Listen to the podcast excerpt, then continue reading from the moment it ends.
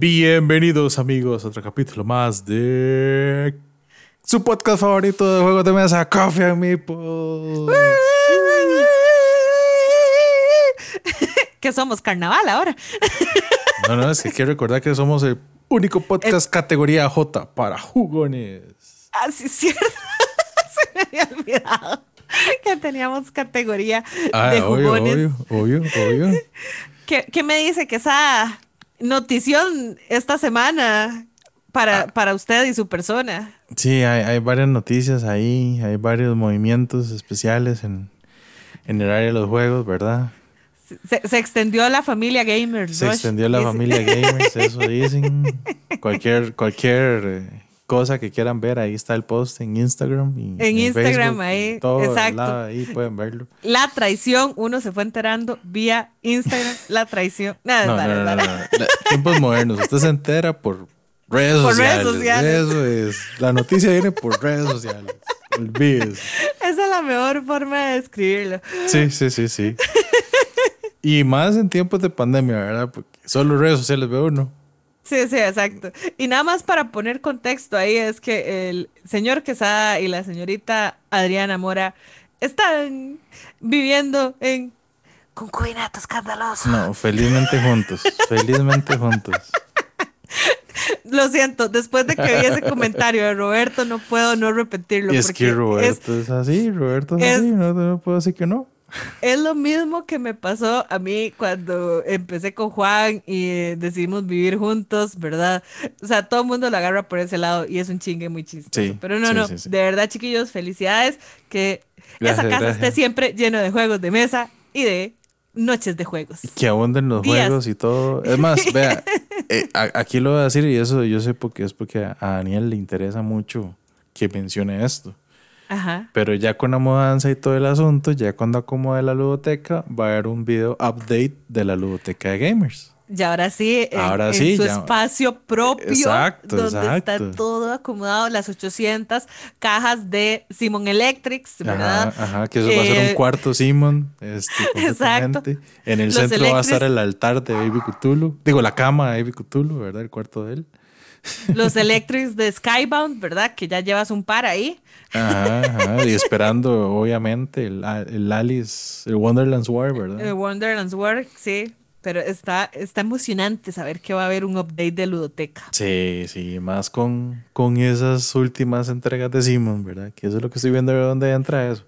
Ank, Ank, Ank, Ank. El Ankh, ¿y dónde entra el, el, El el Tower? El Tower, That Tower de That Bloodborne. Tower, That Tower. Es así, va a estar interesante. Pero sí, gente, y eso, eso es parte de, obviamente, seguir adelante en, con cosas de la vida y no dejar el, el hobby de lado. Obviamente, pensando en cosas del hobby. Y, e inclusive, ahí tal vez en el video les comparta tal vez un pequeño espacio que estoy programando para tener ya el estudio de Alicu Arts bien acomodadito, bien bonito. Qué Y bien, subir los proyectos un poco más rápido, ¿verdad? Eso, es- eso, está, eso está buenísimo, eso está buenísimo, ver más minis pintadas maravillosamente y uno deseando ver minis pintadas. Sí. Eh, pero bueno, eso es como una pequeña nota al pie de página personal. Se les agradece las felicitaciones para los señores acá presentes. Y más adelante en el programa vamos a tener una entrevista del pasado que está en el futuro. Ajá. Ah, sí, porque también... Via- Viajamos al pasado para hablar del futuro. Ajá, Fue. no, y también es por la diferencia de horas, porque después unos están en el futuro diciéndonos cómo estaban pasando las cosas allá, pero otros Ajá. estaban aquí en el pasado viendo qué es lo que nos decían del futuro. Ajá. Y no sé, pero bueno, el, el asunto es que tenemos invitados especiales de Vivir Américas Sí. para hablar de un pequeño de, te- de temazo, un, Un- un- temazo, un, un- temazo. un-. Tema que eh, nos incumbe a todos los amantes de los juegos de mesa, que nos afecta a todos los amantes de los juegos de mesa y que es importante hablarlo. Y pues muy amablemente Matías y Lucía pues nos aceptaron la invitación al podcast porque quién mejor que explicarnos que una editorial y específicamente pues una editorial que maneja tantísimo contenido para eh, nuestro país y para Latinoamérica en general, ¿verdad? Entonces, eh, de eso vamos a estar hablando más adelante. Pero, pues, como es costumbre, vamos a iniciar con noticias.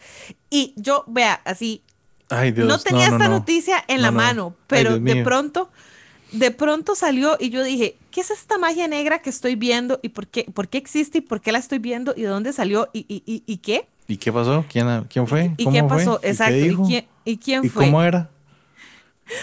Eh, probablemente muchos de ustedes conozcan el famoso juego Werewolves, ¿verdad? Ajá. Eh, Está Ultimate Werewolf, que es el de eh, el de Brazier's Games, pero no estoy hablando de ese. Estoy hablando el Werewolf eh, común y silvestre, por así decirlo. el original de que tiene una cajita- cajita roja pequeña. Cajita roja chiquitita, Ajá. exacto, que las cartas son como cuadraditas pequeñas, ¿verdad? Ajá, ajá, ajá. E- ese, ese creo que es muy, muy conocido eh, mundialmente. De hecho, o sea, yo primero conocí eh, Werewolves o Ultimate Werewolves, no sabía de este, pero después me enteré que este es el más conocido. De hecho, su nombre completo y real, por así decirlo, es The Werewolves of Miller's Hollow. Es un juego del 2001. Salud. Eh, sí. Diseñado por Philippe Despaliers y Herbe Marley. Y eh, la editorial, igual es francesa, todo esto es medio francesún. Y dice que eh, la editorial, digamos, como principal o, o que lo sacó primero fue Louis Memé.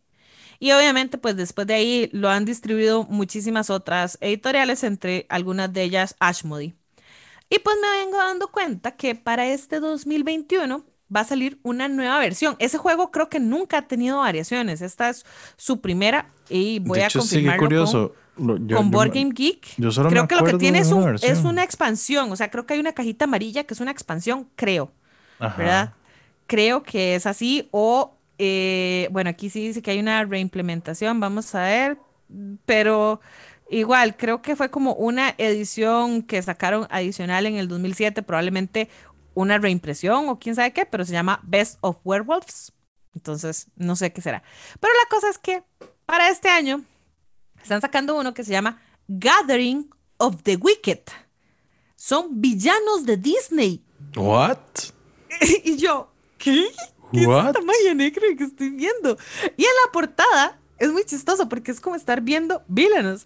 Porque en la portada está Maléfica, está el Capitán Garfio, eh, está. Eh, ay, ¿quién, ¿quién es este? Eh, Ares, ¿sabes cómo se llama? El de. No. El de Hércules. eh, de Hércules, Hades. Hades, ajá. Hades, ajá. El, el- el rey que, que también está en Villanos, que es el, el, El, de. tigre. Ajá, ajá. sí, el, de- el, de- el rey John. El rey John, creo que es. Robin Hood. Ajá. Ajá. Y eh, la de la Cenicienta. pues, sea, estoy pésima con los nombres, ¿verdad? Gracias. Eh, ay, ay, ay, Maléfica. ay, ay, Maléfica. Pero, eh, no, Maléfica está al frente, no, la de la Cenicienta. Esta es la de. Ah, la reina malvada. Ajá, de Evil Queen, creo que era. Evil Queen. Ajá, ajá, ajá. Es, esos son en la portada. Esos salen en la portada. Ok. Y abajito trae un loguito que dice Werewolves. Y el loguito de la caja original que conocíamos como. Entonces es a Werewolves Game. Y yo, ¿qué? Y según la explicación, pues sigue siendo un juego de eh, deducción social. De 6 a 12 jugadores. Se juega en 30 minutos. Son los mismos diseñadores y esta vez la editorial es Si- Sigomatic.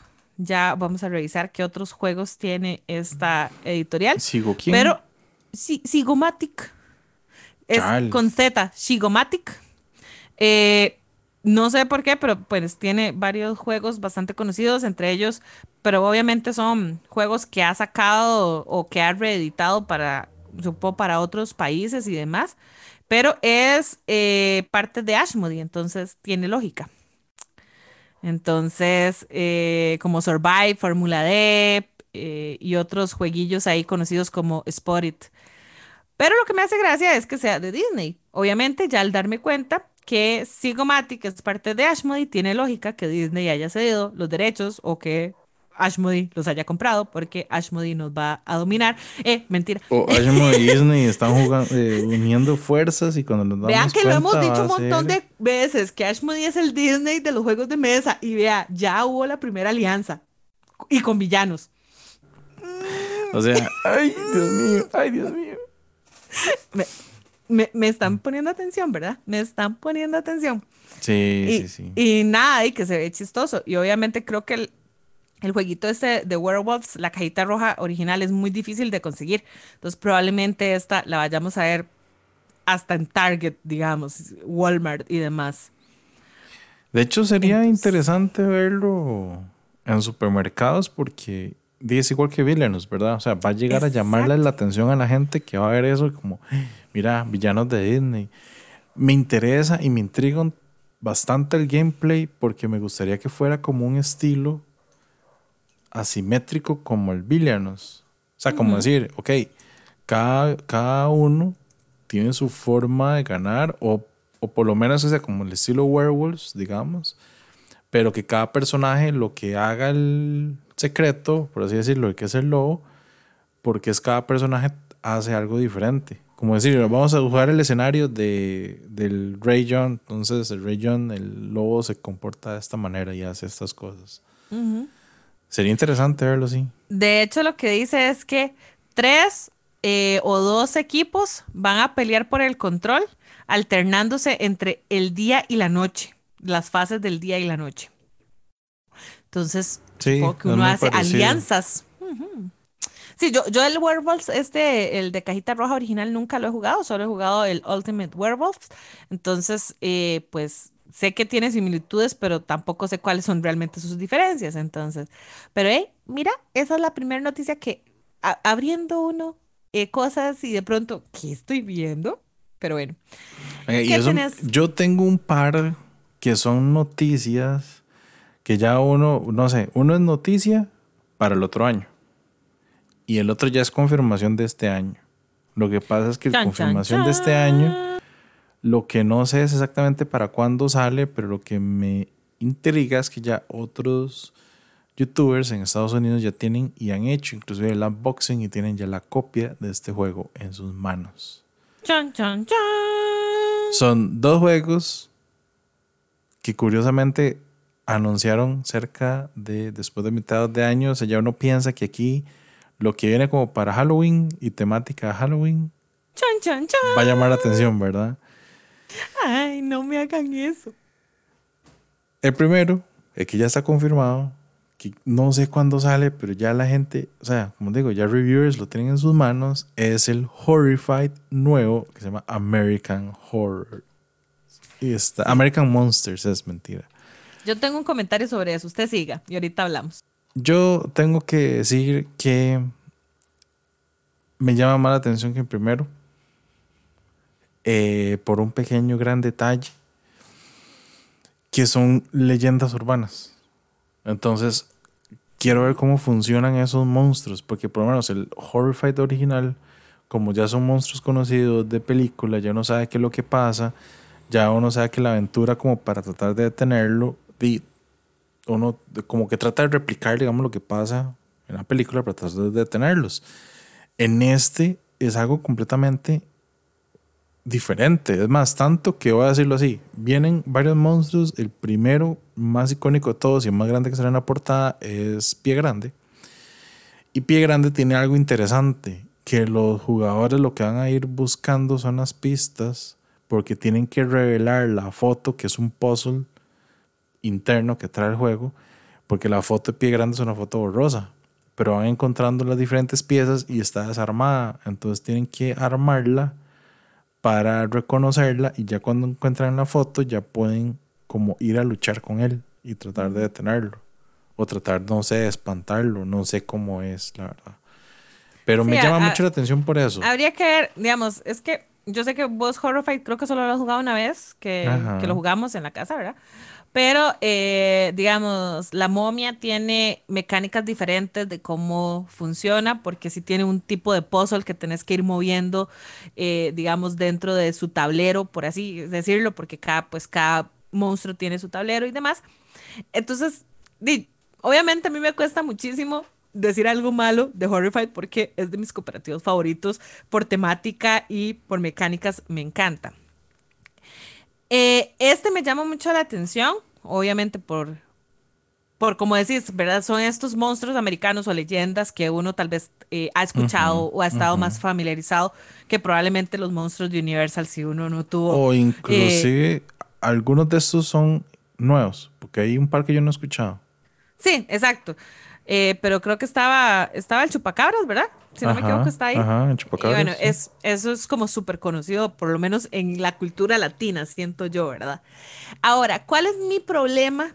Y fue algo que lo vi en un foro y es creo que una problemática que se está empezando a dar o una conversación que se está empezando a dar sobre el juego.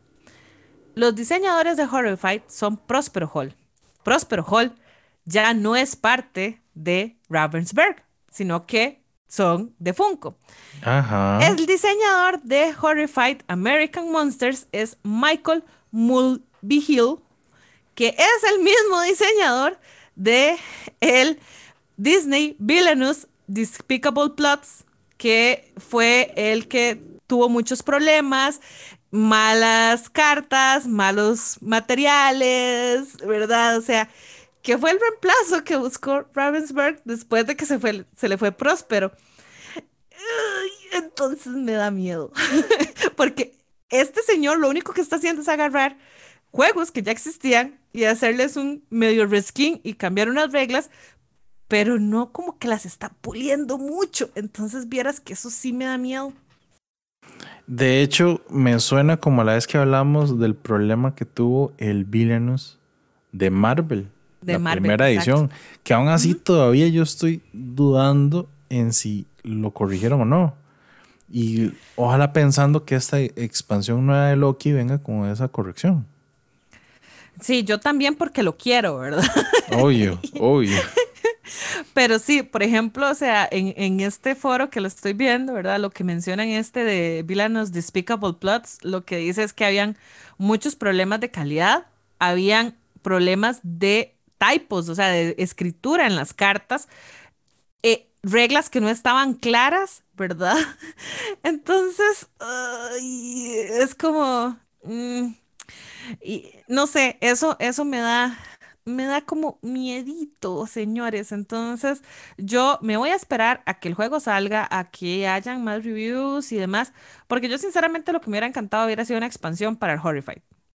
Eh, y este es un juego completamente independiente que creo que no se puede jugar junto porque tiene piezas diferentes de cómo se eh, utiliza todo. Y el mapa es diferente. El mapa es diferente, entonces creo que no funcionaría. Entonces también cambia, sí cambia bastante. O sea, es, es, como decir, el mismo juego con otro skin, con otras reglas, con otras cosas. Pero lo más doloroso es otro diseñador. Es otro diseñador, sí. Ah, ah, de hecho aquí tal vez veamos el lado bonito de la cara, del otro lado de la cara de la moneda es que agarraron ese mismo tema de leyendas y nos sale la noticia de un nuevo Cryptid Urban Legends. Oh, no lo he jugado, pero me llama la atención. Yo no he jugado Cryptid, es Beats, he, escuchado que es como los mejores juegos como deducción prácticamente. ¿Y qué? ¿Queremos jugar Cryptid? Ahí. Igual, eh, he escuchado a Alexandra también eh, hablar de un montón de ese juego, que le ha gustado un montón. Y es que está este Cryptid y eh, creo que es eh, otro. Es que son, hay diferentes. Es otro. Sí, pero el, este Cryptid, el Urban Legends, es igual un juego asimétrico, competitivo, de deducción para dos jugadores. Pero este está como tirando a esas, igual, a esas criaturas que son leyendas urbanas. Ah, así ahora todo el mundo quiere Halloween, ¿verdad? Ah, sí, sí, sí, sí. Y de hecho, el, la portada este, no sé, el monstruo se ve como una combinación entre el hombre ese, ay, se me olvidó el nombre, es en español, pero el moth, la polilla, el hombre polilla, o el chupacabras, o algo ahí raro, pero se ve como un monstruo raro, se llama Urban Legends, me imagino que hay por ahí el, el tema, pero este sí está próximamente para el otro año. Ese sí no hay mucho. Sí. No hay mucho por el momento. Sí, yo creo que el Horrified eh, debería estar saliendo seguro a mediados de este mes ya a Target y todo lado. Es lo que yo me imagino. Yo pienso lo mismo. Lo que está viendo es que nosotros tenemos una ventaja, por lo menos en nuestro país. Si ese juego no pega bastante en Estados Unidos, es muy probable que lo encontremos en alguna americana en los próximos meses. por lo menos así puedo pintar las minis. Qué buena forma de verlo, qué buena forma de verlo. Ay, mira, estoy viendo lo de lo de Cryptid, el Ajá. Urban Legends es para solo dos jugadores, el Sí. otro también. No me acuerdo si el Cryptid normal es solo para dos, No, pero mucha gente que que, lo he visto Creo, es creo solo. que no. Creo que sí lo juegan más. Déjame revisar. Vamos a ver, Crypt. Y lo chistoso es que no sale como que eh, cuando lo ligan como que fuera de la misma familia, ¿verdad? Porque a veces Board Game Geek hace eso. Sí. Entonces, De hecho, es curioso porque sí lo mete que es de los mismos creadores de Cryptid, pero no lo ponen de la misma familia. El Cryptid es de 3 a 5 jugadores, el original. ¿ves? ¿Ves? ¿Ves? ¿Ves? ¿Ves? ¿Ves? Por eso decía yo que algo, algo andaba raro. Este es solo para dos. Ese es solo más para dos. Eso es más, más interesante, interesante. exacto, exacto. Pero bueno, eso es lo que yo tengo de noticias de juegos por el momento. Tal vez tengo una mención honorífica por ahí para que saquen agenda, pongan ahí en el calendario fechas. Vea, antes, antes de que usted dé su, su agenda, yo voy a hacer un reclamo público, aunque no me va a hacer caso, pero yo voy a llorar y hacer un reclamo público de algo que eh, me di cuenta el día de ayer, si no me equivoco, eh, de eso que di, me llegan Esta semana, notificaciones, vamos, sí, esta semana. Me, me llegan notificaciones de foros y no sé qué, y pues entro y leo, y yo, ah, súper. Pero vi algo doloroso. ¿Qué fue lo doloroso que vi? Me llegó notificación de una nueva portada para Circadian's First Light. Es un juego de Garfield Games. Yo tengo este juego, Circadian's First Light. Es un juego basado en el espacio, eh, colocación de dados, manejo de recursos, súper, súper interesante. Creo que es un juego que ha pasado muy por debajo del radar de mucha gente. Este año van a sacar una expansión para este juego. La primera gran expansión, porque con el Kickstarter ellos habían sacado una expansioncita chiquitita. Y eh, un segundo juego en el mismo universo de Circadians, que se llama Chaos. ¿Qué es lo que vi yo con la portada de la caja? Es segunda edición. Yo súper. Le cambiaron el arte. Todo bien, no tengo problemas. ¿Cuál fue el detalle? Se le hicieron, según el mismísimo Sean Phillips, dueño de Garfield Games, se le hicieron un 99% de cambios al arte y componentes. No querían que la gente se sintiera que se estaba perdiendo algo entre una edición y la otra. Yo, súper, súper bien. ¿Qué fue lo que pasó? Alguien preguntó que si la expansión que iba a salir iba a funcionar tanto para la primera edición como para la segunda. A lo que Sean Phillips contesta, va a ser trabajada para que funcione únicamente con la segunda edición. O sea, Yo no pienso comprar otro juego. no, y, y no, y, o sea, di, no, ahí lo que tienen que hacer es como un tipo clásico upgrade pack. O sea, como decir, di, este paquete o esos cambios ya lo pasan a segunda edición y listo. Exacto, exacto. Eh, digamos que él pone que todavía falta un año, supuestamente habían dicho que lo de la, de la expansión iba a ser este año, pero en este comentario que él puso dice que no, pero, o sea, de verdad me dolió. O sea, sentí feísimo, horrible, y yo, no, ¿qué? Y de hecho, bueno, ahí hubieron otros reclamos porque eh, el puro frente del cambio de la portada, pues ahora hay un chico, ¿verdad? Y antes era, la portada estaba como súper balanceada entre personajes femeninos y masculinos, ¿verdad? Ahora parece que hay un personaje femenino, pero como muy al fondo, muy en último plano, entonces ahí también hubieron como algunas críticas y yo ahí también me pongo como de ese lado, me gustaba mucho la primer portada, digamos, de la edición que tengo por lo mismo, porque estaba balanceado como 3 y 3, si no me equivoco. Eh, ahorita voy a buscar como la imagen. Es, es un chico eh, latino, digamos, lo que están tratando de poner. Rubio, pero latino, supuestamente, es lo que dice. Y yo, ok. No me diga que otro Ricardo. Más o menos, pero con pelo corto. y, pero digamos, la portada hace de hecho, hace parecer que hay tres mujeres y dos hombres. Entonces, la, que yo tengo, ¿verdad? O sea, una humana y, dos que son personajes, digamos, como aliens, pero a como las pintan y dibujan, pues parecen, parecen mujeres.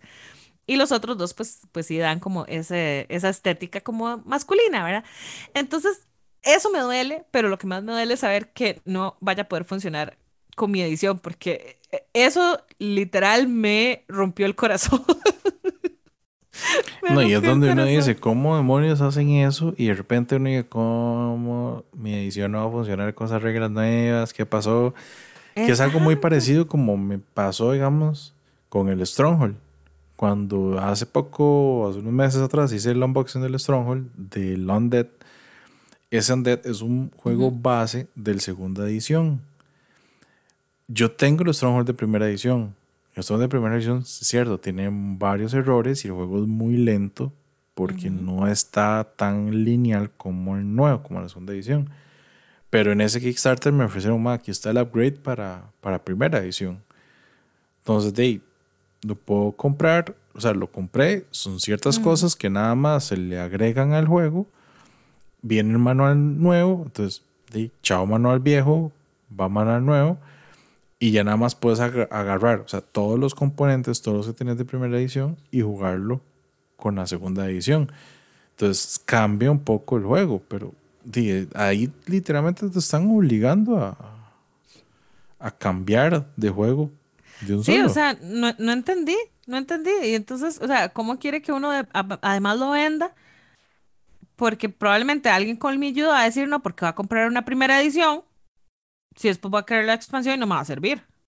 ¿Me entendés? Sí, o sea, eso es como para que pase al mercado de usados y de la gente nueva que está buscando juegos usados y no sabe eso. Y dos años después se vayan a enterar de que, ay, mira, la edición usada que compré no me sirve y ahora tengo que comprar una tercera edición, digamos. De hecho, es muy chistoso porque creo que estuvo probablemente hace poco con algún tipo de descuento en varias tiendas porque... Ay, no lo que me di cuenta fue de pronto ver en Instagram varias personas comprando eh, esta edición y descubriendo el juego por primera vez. Y yo súper emocionada porque, de nuevo, siento que es un juego que muy poca gente conoce. Y que pase esto, o sea, de verdad, Chem, me has decepcionado. O sea, me dueles en el alma, me dueles en el alma. Chem se fue por, el, mundo, e, ese fue el camino de la industria así grande consumismo grande, o sea, eso fue, vea, ni Simon hace eso. Sí, sí, sí, sí, duele, duele, duele, duele mucho, chiquillos. Ese es mi dolor, ahí, ahí, ahí, sigo llorando. Sí te creo, sí te creo, pero sí, sí, sí, no, no, no, cosas que pasan, cosas que pasan, la verdad. Y bueno, ¿qué, qué ponemos en agenda para pasar a, mejores temas? Póngase en agenda de una vez. Estamos hoy, hoy, viernes 6 de agosto. Voy a dejarles el link, pero váyase de una vez a la página. A los que tienen batch de GenCon Online, aquí levanto la mano, ahora Porque yo tengo ya batch de GenCon Online. Uh. No. ¿GenCon no saca dados? Eh, sí, sí saca Ah, sí, pero set, de RPG todo completo. ¿O solo el dado de 6? No, sacan todo. Vienen, vienen varios dados. Pero eso lo sacan en diferentes páginas. Ahí ellos lo venden. Ay, chale. Pero bueno, el 6 de agosto, o sea, hoy, ya sacan el catálogo de los eventos que van a hacer en línea para la versión online de GenCon. Y a partir del el 15 de agosto, por ahí, ya se abre el registro de los eventos. Entonces ya alguien, ya uno puede ir a ver qué evento y se registra y todo. Y yo espero que esté bonito, que tengan bastante donde agarrar, porque de ahora hay que ver cómo se maneja este año, ¿verdad? Estamos hablando de que es del 16 al 19 de septiembre y va a ser tanto presencial como online, ¿verdad? Entonces van a haber eventos al mismo tiempo, va a haber algo que uno dice, ¿y cómo es? ¿Qué es esto? ¿Cómo está la cosa? ¿De dónde me agarro? ¿Qué es esta vara? O sea, ¿cómo? Y bueno. Los reportes van a ser súper diferentes de la gente que sí está, en verdad, asistiendo eh, físicamente a los que van a estar digital. Si va a haber más contenido para los de digital o para los físicos, muchas cosas que aprenderemos e, eso, más eso es lo que, lo que hay que lo que hay que estar viendo y y noticia que eso está interesante ellos habían hecho un otro paralelo se llama pop up GenCon Ajá. que era lo que habían dicho que también pueden tener ciertas localidades como de tiendas o de board games o cosas así que pueden tener como su mini evento GenCon o su mini este, opción para que la gente lo, pueda ver y pueda asistir, ¿verdad? Y ojo, ojo, ojo lo que me encontré aquí. Ojo. no solo en Estados Unidos, lo abrieron a todo el mundo. Entonces, hay una tienda en Brenik. Esto es en Rusia, en Moscú, mentira. Se llama Brenik la tienda, es en Moscú. También va a tener eh, pop-up de GenCon. Ojo, uh. ojo. Patriot Games, que eso es en United Kingdom, en UK, uh. va a tener un pop-up. Eh, ahí me fui para Europa, ¿verdad? Ahora, vengo, vengo aquí para, para... Esto, si no me equivoco, esas son unas islas por ahí como, creo que eso es Hawái, parece. pero se llama Other Realms, es una tienda en Honolulu. ¿En Honolulu? Ajá. y, y detallazo, y así yo me caí de espaldas cuando vi esto, y demasiado chiva verlo. El sótano de Guatemala va a tener un pop-up de GenCon. La envidia. La envidia. Demasiado. O sea, porque creo que sale más caro enviar de Guatemala para acá que de Estados Unidos para acá. Sí. Lo que voy a hacer es decirle a Angelito que vaya y compre un montón de cosas, que cruce de chapas para... de, de, chapas a, a, ¿cómo se llama? Aguate. Pero ese es Creo que igual le queda largo, pero bueno. Y eso es lo vacilón. y lo que me gusta, digamos, el sótano, lo veo así como el primero en Latinoamérica que tiene esto, ya que Gencom por dicha abrió las puertas para hacer este tipo de eventos. Al principio yo creí que era mucho en Estados Unidos o era exclusivo para Estados Unidos, pero no. Ya viendo como todos los, todos los gente que se registró, está bien. Y lo sorprendente es eso, en México no hay ni una sola tienda con ese evento. Y llega el sótano y tome, ¡pum! O sea, e-, ese es el momento en que wow, te, extrañamos, te extrañamos mucho. Aquí hubiera habido uno perfectamente. terrible, terrible. Pero bueno. Terrible.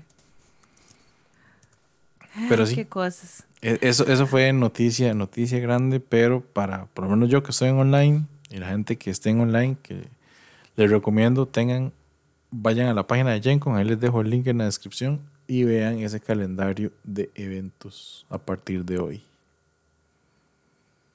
Buenísimo. El siguiente tema que vamos a hablar va a conectar con nuestros invitados. Porque de nuevo, es un tema que nos afecta a todos. Ya lo habíamos mencionado muy brevemente durante el episodio de aniversario, porque nos habían llegado, creo que tanto a vos como a mí, notificaciones de Kickstarters de que hay problemas. siguen llegando. Y siguen llegando. Y siguen llegando. Eso no es cada notificación va, llegando. De que hay problemas en China por falta de, eh, de containers de transportistas, de barcos y un montón de cosas más. Y eh, de pronto, pues por toda esta demanda, porque la pandemia lo que ha hecho es crear muchísima demanda de cosas que se producen en China, no solo juegos de mesa, pero de todo. Y lo que ha hecho es que se han incrementado los precios de todo, hasta cinco veces el costo de materiales, de envíos, de todo. ¿Y por qué lo digo? Porque justo esta semana vimos en redes sociales a la gente de Folded Space. Si no lo siguen, recomendados, que son una empresa que hace insertos de, de foam para juegos de mesa. Yo tengo uno que eh, me lo regaló Quesada Adri. Muchas gracias, muchas gracias. Con gusto, con gusto. Que me, que me encanta que es para Underwater Series y razones por las que me encanta. Uno, porque fue fácil de armar, sinceramente. O sea, las instrucciones es for dummies, literal.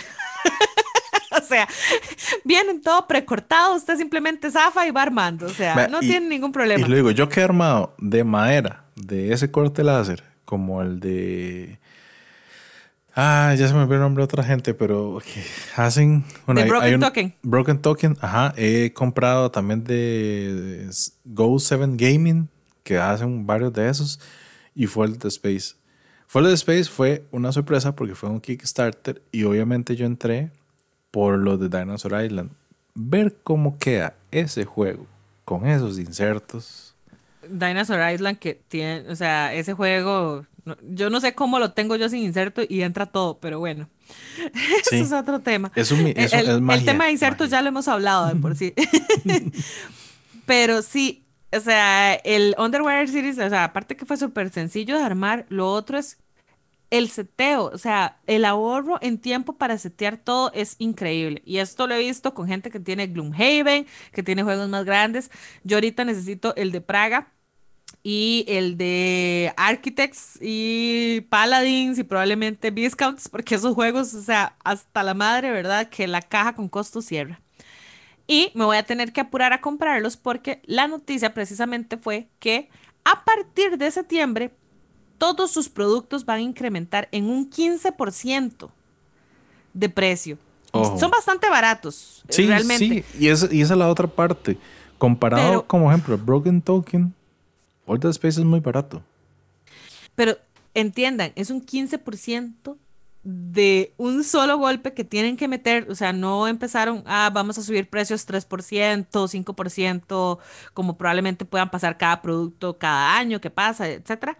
No, es un 15 de una y es precisamente por estos mismos problemas, porque los insumos que ellos necesitan para hacer todos sus insertos, pues probablemente vengan de China y les subió todo. Y entonces di, la única forma de seguir es que suben. Ellos tienen alianzas con varias tiendas donde se distribuyen porque ellos están en Europa, si no me equivoco, pero digamos, uno puede encontrar eh, los, ¿cómo se llama esto? los insertos en tiendas como Miniature Market, ¿verdad? Que normalmente pues de ahí... creo que ese es uno de los partners que tienen en América, bueno, en Estados Unidos. Exacto. Entonces, de ahí va a salir y venir de todo, de todo eso. Entonces, Ay, chiquillos. Prepárense. sí, y era, y era como habíamos visto y hablado antes, o sea, uno lo nota en varios juegos, como uno dice, un juego antes, por ejemplo, Nemesis, que hace poco cuando estaba hablando con Kiki, yo, vea cómo está esta tienda llena de Nemesis y un montón de cosas. Y hemos calculado que el precio de esos juegos normalmente en Kickstarter uno le dio 100 dólares aproximadamente hay tiendas que los están vendiendo casi a 150 dólares por todos esos aumentos en esos costos. Al final, y lo voy a decir así, tal vez nosotros estamos muy metidos en el hobby, estamos empezando a sentir esto, pero es que no es solo el hobby de juegos lo que está afectado con todo eso. Espérense, o sea, eso lo vemos porque somos unos adictos y compramos a cada rato, pero... No, y porque también está la comunicación de los Kickstarters de la gente. Bueno, eso es otra, eso es otra, que como uno está de pronto tan, como tan involucrado en el hobby como tal, y pues llegan estas, estos comunicados y uno está siguiendo como todo esto, pues se da cuenta, pero eso va a afectar a todo mundo, o sea, a todo mundo, o sea, una, una cosa terrible. Sí, pero Es parte del tema que vamos a hablar, ahora sí, con nuestros invitados especiales de Vivir Américas, que obviamente nos van a contar el punto de vista de ellos, qué es lo que ellos han vivido, cómo está esto, ¿verdad? Además de, obviamente, traernos unas excelentes noticias de juegos nuevos, que hay que esperar un poco. Hay que esperar un poco. y demás, pero sí, vamos a adentrar con ellos mucho más profundo este tema. Y pues nada, vamos al pasado en el futuro. Gracias. Chan, chan, chan. Chan, chan, chan.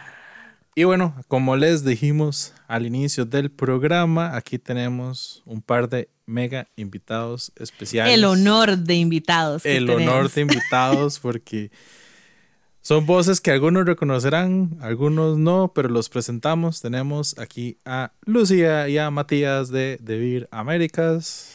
Gusto chiquillos de tenerlos acá. Bienvenidos al podcast. No, muchas gracias a ustedes. Muchas gracias por tenernos, sí. Y bien, ya le dijo, ¿verdad? Matías y Lucía, Matías Arjona, Lucía Foss, ustedes son de la oficina de Debir Américas específicamente, ¿correcto? Para que tal vez le explique un poquito a los oyentes del podcast qué es esta oficina y cuál es el papel que ustedes desempeñan directamente en esta oficina. Vale, la oficina de, de América en particular es la oficina rara del grupo, eh, en principio, porque es la oficina que no es una oficina física, sino que es una oficina virtual, eh, donde trabajamos distintas personas, algunos en México, otros en Venezuela, Lucía que está en, en Argentina, yo que estoy en Chile, tenemos la bodega en Orlando, una cosa bien rara, y nuestro jefe está en Europa. O sea, ya... Eh, o sea, literalmente es América. O sea, todo el mundo está repartido por todos lados. Pero, o sea, ustedes ya estaban listos y preparados para lo que era trabajar virtualmente. O sea, era el pan de cada día. No, ni una diferencia. Problemas con el horario. Eh, Nada. El internet se cae. Eh, ya era algo normal.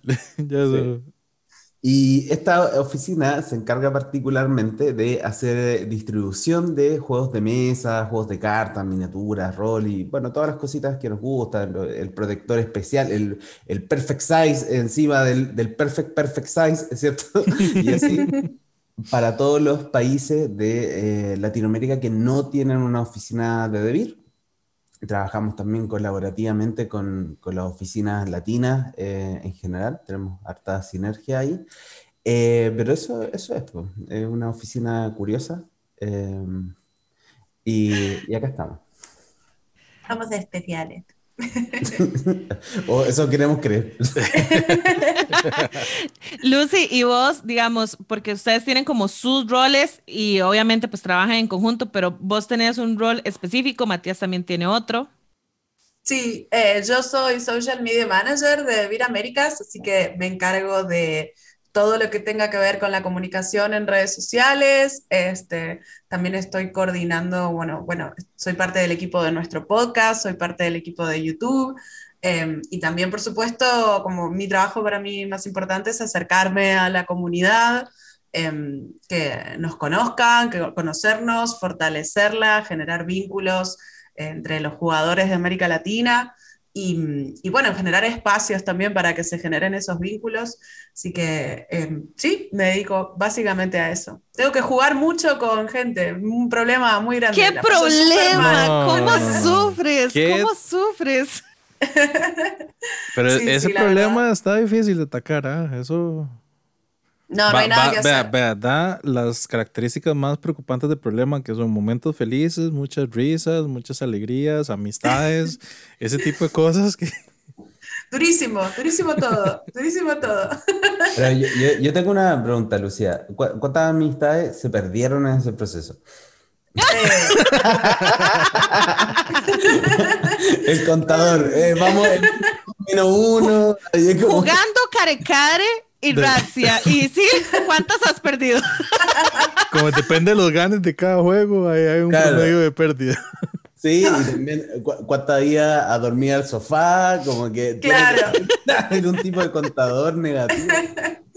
Sí, la verdad, igual también es cierto que todas las, las, las, partidas y demás, todo lo que venimos haciendo es virtual, obviamente. Por ahora no podemos no podemos juntarnos a jugar, pero sueño con el día en el que eventualmente esto termine y podamos viajar por toda América Latina jugando. Eso es como mi sueño, lo que me mantiene cada día caminando.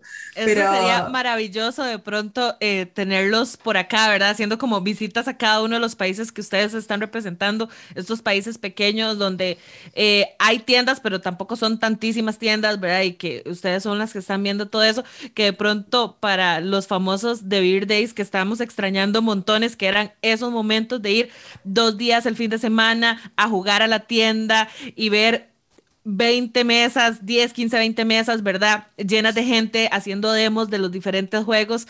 Eso sería hermoso poderlo volver a tener en algún momento cuando todo esto vuelva a la nueva normalidad. Sí, Gaby, yo, yo elijo creer que va a volver. Yo elijo creer que, que, se podrá y que, y que ojalá que sí, que, que, sea lo más pronto posible. Estaría, la verdad que sería hermoso. A, a mí me, me me genera curiosidad cómo va a ser ese momento en una tienda y con el grupito. Imagínate que, muchas personas ya tienen como identificado el tipo de gente que quizás no son amigos, pero que van a la tienda y, y se comunican en ese rato, ¿cierto? Jugando un juego de mesa y volver a verse. Oye, ¿cómo te fue? Ah, esos kilitos de más, y se dejó la barba y, cosas así. El pelo más largo. El pelo más largo. ¿Hace cuánto no visitas al barbero? ¿Y esas canitas cuándo salieron? O, o el, el, típico que ya uno no conocía, como que tenía un color de pelo normal, o se le iban viendo las canitas y después llega con el pelo negro, negro así, pulido, liso, ¿verdad? Hmm, usted fue, fue, al barbero antes de venir, ¿verdad? Fijo. El Extreme Makeover antes de llegar a la nueva sesión. Exacto, exacto. Sí, eso va a estar súper interesante y bonito. Eh, yo, hay varios temas que hemos eh, escogido, novedades y cosas que está haciendo eh, De Vir Américas y De Vir en general, pero hay un tema que era el que nos trae especialmente hoy acá, porque hay un pequeño detalle que está afectando a la industria en general de juegos de mesa, ¿verdad? Y es este problema que con pandemia se ha dado problemas de los envíos transatlánticos de cargamentos de los juegos de mesa, ya que la mayoría se producen, si no es que el 98% de los juegos de mesa se producen en fábricas en Asia y pues ahorita hay un problema de envíos por falta de eh, camiones, bodegas, de un montón de cosas. Y no solo eso, sino que esto ha hecho que se disparen los precios al haber faltantes de cómo transportar estos juegos de mesa. Entonces, eso es uno de los temas que queríamos tratar con ustedes. Vale, sí. Eh, a ver, por contexto un poco, eh, para que la gente entienda de, dónde proviene este, este problema. Este problema en verdad parte en noviembre del año pasado, en la mayoría de los puertos, eh, puertos clave de distintos países, no solamente de China, ojo, sino que hay una saturación de necesidad de un montón de elementos eh, fuera de los juegos de mesa, ciertos medicamentos y todo eso que se producen fuera y se distribuyen a todos los países, y hay una un proceso de saturación de los puertos.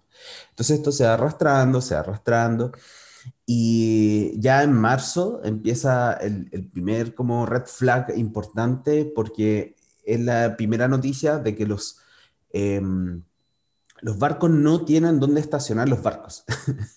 Entonces, ese es el primer eh, detonante de, de alarma eh, porque habían un montón de barcos cerca de los puertos en alta mar esperando por atracar y después eso se sigue, mm, sigue empeorando y en mayo ya empieza a ser un problema grave porque eh, no solamente son los barcos, sino son las bodegas las que se saturan, que no pueden sacar los materiales desde los puntos de origen, desde los países de origen hacia afuera.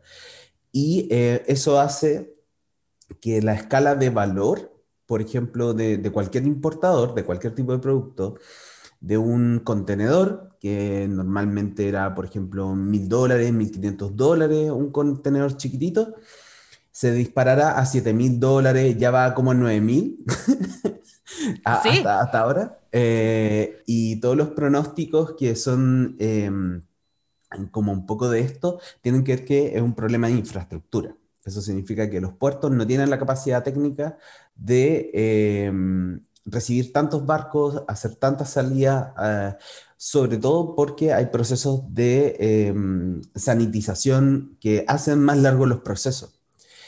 Y, mm, y, eso ha afectado tanto de que, por ejemplo, para dar un, ejemplo práctico, eh, si nosotros sacábamos un cargamento chiquitito desde China hacia eh, normalmente se demoraba un poco más de un mes, un mes, dos semanas, como máximo, sí, en el, en el peor de los casos, y ahora estamos hablando de al menos tres meses.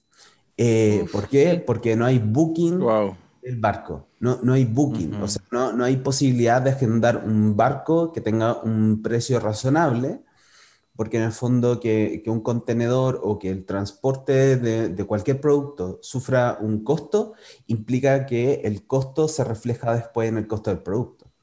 Y ninguna industria, ninguna empresa podría trabajar con, con costos variables donde los productos estén subiendo bajando, o bien que duplican su valor solamente por un propósito del costo. Entonces esa es como la situación macro y yo creo que muchos de, lo que, de los que escuchan el podcast probablemente también eh, siguen las redes de Simon, de, mm, qué sé yo, de, de Ultra Pro, de, de un montón de marcas, y han notado que han sacado comunicados respecto al problema que supone, primero, no poder transportar los productos, y segundo, eh, la validación de costos que eso eh, llegó a tener ahora activamente en ciertos productos clave y cómo también se ha ido em, corriendo el calendario de lanzamiento de lo que se eh, prometía a veces en las ferias, ¿cierto? Que le ponían Q1, Q2, etc. Entonces eso como que no, no, está pasando. Ese es el contexto actual. Eh, yo sé que no, la gente que escucha no tiene por qué saberlo, está en su casa, ahí en, en pantuflas, ¿cierto? en pijama, eh, trabajando ahí tranquilamente. Con el café. Con café, Que nos falte. Eh, pero esa es un poco la situación y también obviamente no, nos afecta a nosotros y por eso tenemos como un, un delay importante. De hecho, eh, respecto a juegos que incluso salieron hace un tiempo eh, por, ejemplo, salieron en Europa en marzo o desde marzo a mayo y todavía no, no, no lo hemos recibido, como por ejemplo eh, Cielos de Metal o em, Las Ruinas de Arnak, ¿cierto? Sí. Eh, Godspeed. Sí, sí, Godspeed también.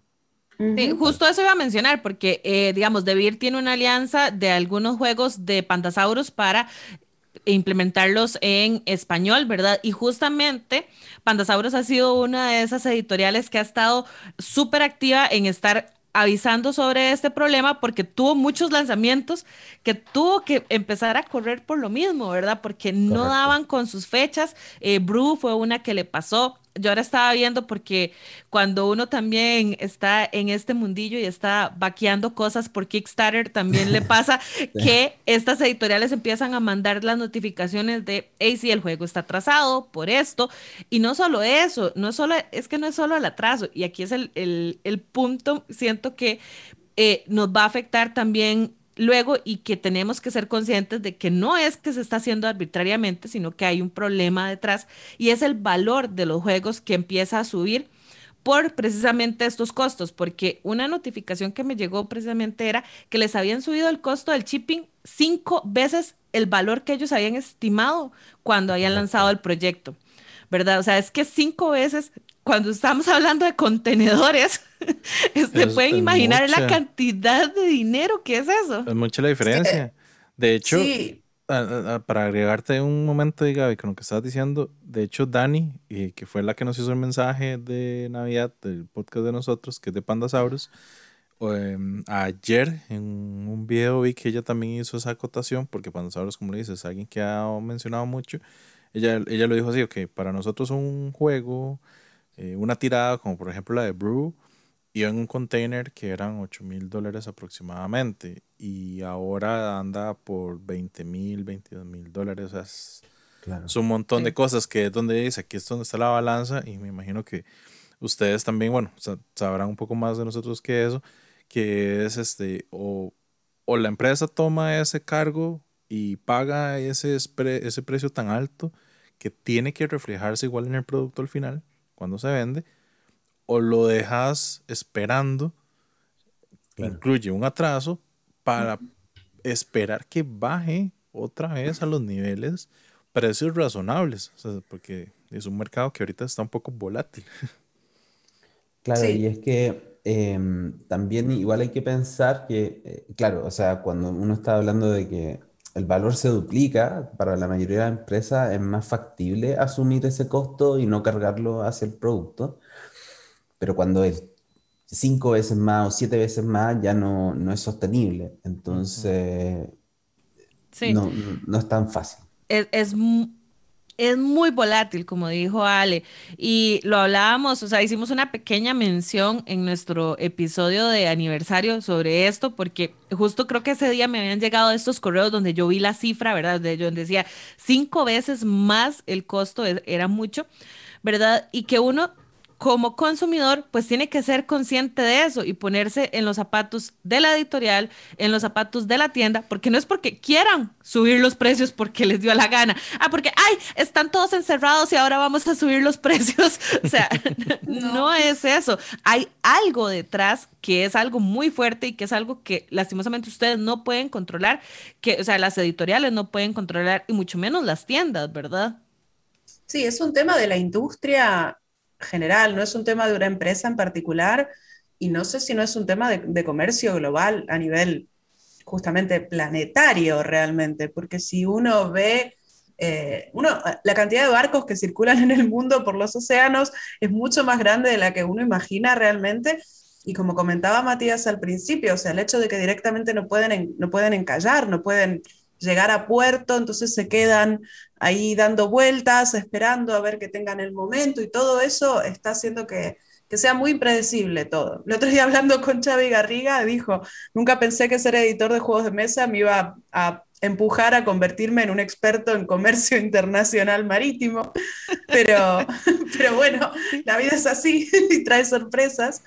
Así que sí, desde nuestro lado estamos haciendo como todo lo posible por tratar de traer las novedades lo, antes posible, pero, pero bueno, hay cosas que no, que no controlamos.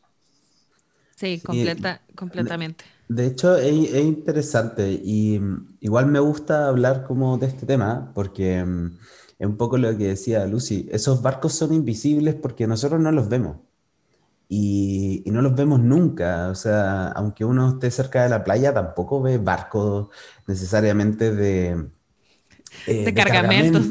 Sí. O sea, tenías que estar en Panamá y en el canal, ahí sí ves realmente. Exacto. Y ser, un operador. Los marineros también, probablemente. Claro, Pero también hace como... Em, sentido quizás con el momento que, estamos viviendo, de, tener como la capacidad de reflexionar también, de visibilizar esa, esa situación, de entender que, por ejemplo, el año pasado eh, en China no había madera, no hubo madera durante tres meses. Wow. Eh, no mandaron trabajadores. no eh, pusieron, no se fueron para la se fueron para la piedra, para la arcilla, pero la madera lo, lo usaron de comida. Eso también. Me gusta porque este podcast es un lugar donde puedo hacer ese chiste y lo entiende. Y todo el mundo lo entiende. Obvio. Pero eh, justo lo comentábamos antes em, de, hacer la grabación con, con Ali y con, con Gaby, de que eh, quizás también es, una ventana de, oportunidad de, pensar que quizás está bien también que eh, los juegos se atrasen y que podamos de alguna manera disfrutarlos más, porque la industria venía en un ritmo muy, muy acelerado de muchos lanzamientos por mes, de, de los cuales em, la disponibilidad tampoco era completa en todos los países al mismo tiempo, como algo más sinérgico y nos devuelve varios pasos atrás. Eh, quizás los que son más antiguos, jugadores más antiguos, sabrán que antes, eh, por ejemplo, ciertas marcas sacaban uno o dos juegos al año y eran los grandes juegos que ibas a disfrutar. Eh, alguno que se acordará cuando salió Fight Tribes, por ejemplo, uno decía, oye, este juego de esta marca eh, viene con el ultra sello de calidad porque ellos hacen dos juegos al año. Entonces vienen toda la apuesta y todas las fichas, el all-in en, en, un solo juego y, y esa empresa dependía de ese lanzamiento. Entonces, quizás tiene un, un, sentido también positivo el poder tener la opción de observar de mejor manera las cosas que están saliendo, de disfrutarlas, de, de, de, cantar el juego. Como que volvimos a una etapa de cata de juego, más que de estar como muy pendientes de todas las novedades y, y quizás hasta salva un poquito el bolsillo.